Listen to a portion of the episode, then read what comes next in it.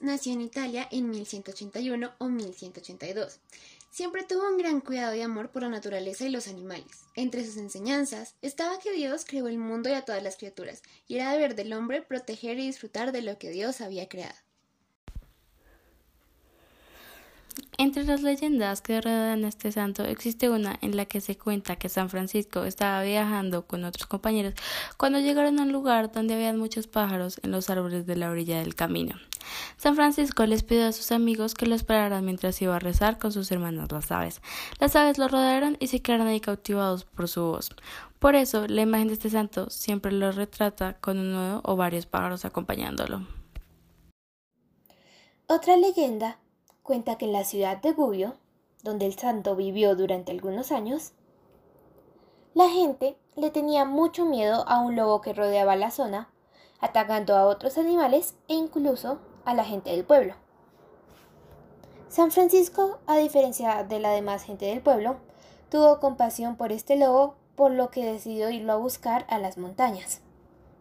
Cuando lo encontró, se acercó a él y le ordenó que no le hiciera daño ni a él ni a nadie más. El lobo, que estaba gruñendo y enseñando los dientes, cerró el hocico y se acostó a los pies del santo. Fue ahí cuando el santo habló con el lobo para explicarle que la gente del pueblo le tenía mucho miedo, pero que él estaba ahí para hacer las paces. Entonces el lobo lo siguió hasta el pueblo y entraron juntos mientras toda la gente los miraba sorprendida.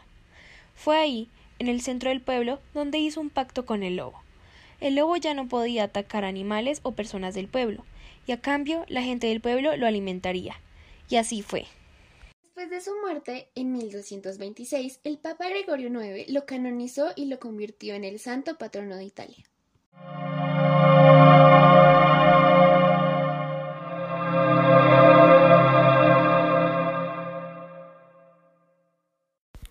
Empecemos definiendo qué es la fraternidad. La fraternidad es una filosofía y un valor que se referencia al afecto y confianza propia de hermanos o de personas y seres que se tratan como hermanos. Desde la visión del santo, la fraternidad perfecta es aquella que reúne en sí los dones de cada hermano puestos al servicio. Una característica de la fraternidad franciscana es la igualdad, ya que San Francisco quiso que su orden estuviera compuesta por hermanos un término empleado en sus escritos para dirigirse a los miembros de su fraternidad sin ningún tipo de jerarquía, que implícitamente expone el principio de la igualdad. Y nadie sea llamado prior, sino que todos, sin excepciones, sean llamados hermanos menores. Otra característica de la fraternidad de San Francisco es la reciprocidad. Podemos ver en varios de sus escritos que emplea expresiones que hacen referencia a esta palabra como mutuamente, recíprocamente, unos a otros y entre sí. Esta forma de hablar refleja el mandamiento evangélico del amor, amados los unos a los otros como yo os he amado. Para Francisco, la reciprocidad consiste en salir de sí y entrar en el otro, pero también en crear un espacio para los demás y abrir la puerta para que puedan entrar. En otras palabras, conocer al otro y dejar que los otros me conozcan. La fraternidad franciscana debe estar regida por la subsidiariedad, la cual está centrada en la confianza mutua. Como la fraternidad está compuesta por hermanos menores de la fraternidad que pertenecen a una misma familia. Debe haber una gran confianza para que se puedan manifestar sus necesidades entre ellos, para que los otros hagan lo necesario para administrarlas con el espíritu constructivo. La misericordia es otro factor clave de la fraternidad franciscana.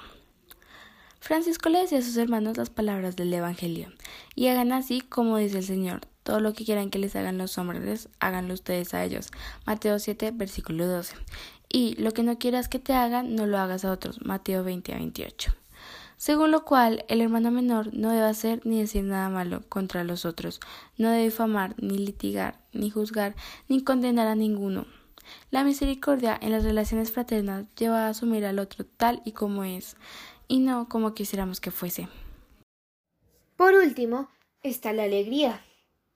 Francisco decía, y cuídense de manifestarse tristes externamente e hipócritas sombríos, sino que se manifiesten gozosos en el Señor, y de buen humor, y convenientemente agradables. pues como su alma estaba llena de amor a la vida y a lo bello, además de su convicción de poseer el Espíritu del Señor, el santo se dedicaba a comunicar a los demás el gozo que lo inundaba.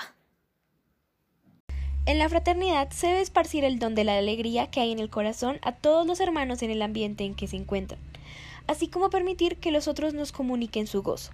En otras palabras, alegrarse con el que está alegre. Y eso ha sido todo. Gracias por escuchar este podcast y nos vemos en la próxima.